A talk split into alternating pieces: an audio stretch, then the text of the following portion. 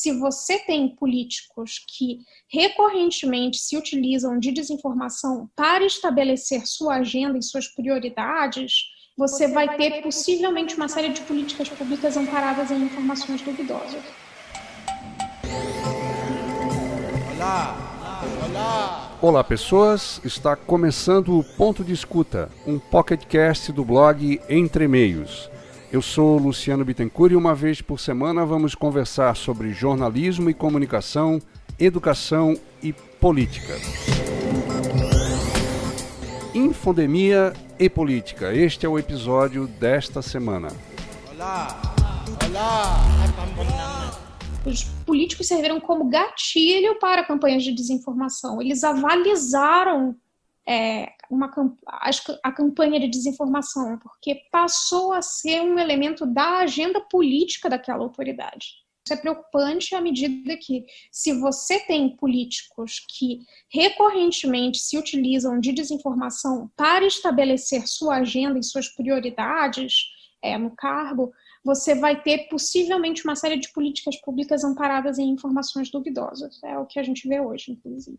Taina Long é diretora executiva e uma das fundadoras da agência de checagem aos fatos.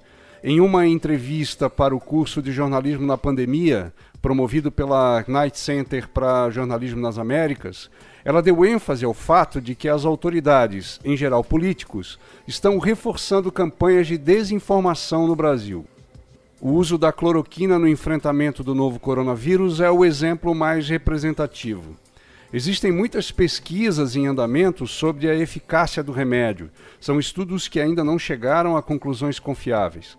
Mas no Brasil, o remédio está sendo distribuído em postos de saúde, junto com outros medicamentos, para quem tem sintomas de Covid-19.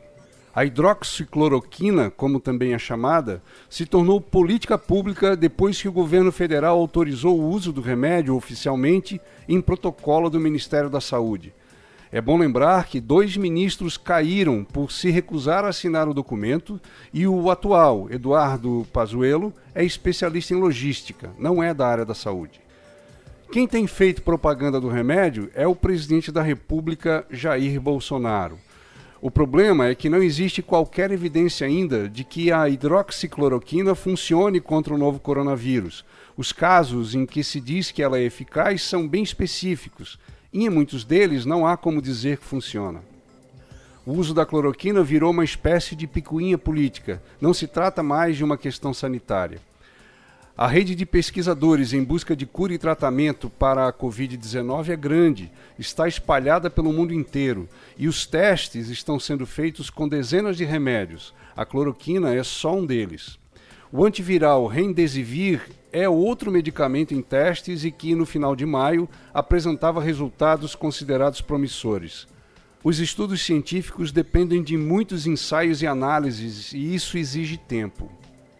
Nem a Organização Mundial de Saúde nem a ciência têm como dar uma resposta definitiva agora. Existem muitas perguntas em aberto sobre o novo coronavírus. Portanto, o distanciamento social, as medidas de higiene e o uso de máscara são as únicas referências que temos até aqui. É preciso entender que toda e qualquer informação dada agora pode ser revista em um tempo relativamente curto. E isso tem reforçado a circulação de muitas informações enganosas nas mídias sociais.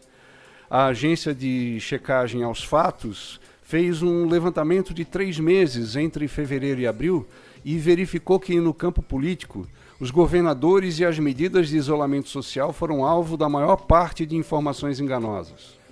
Já a rede internacional de verificação de fatos, composta por várias empresas de checagem em mais de 70 países, oferece um banco de dados que tinha, em meados de maio, mais de 6 mil registros de informações enganosas sobre a Covid-19.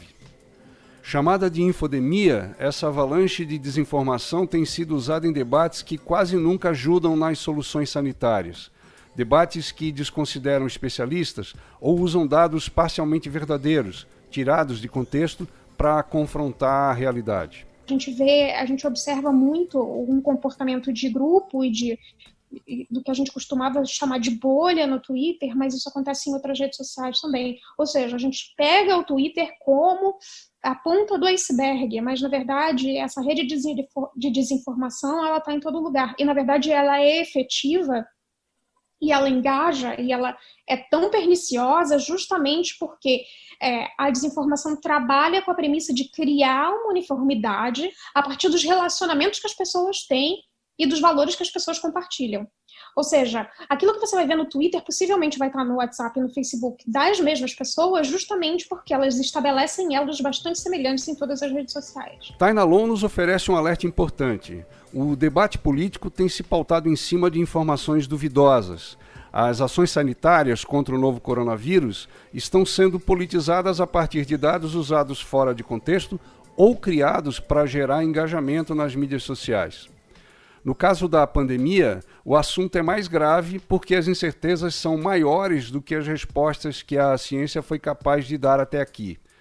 E determinados políticos assumem o discurso incerto da ciência para alimentar grupos privados na defesa de ideias que não encontram respaldo na realidade. A cloroquina transformada em política pública mostra isso. Até semana que vem.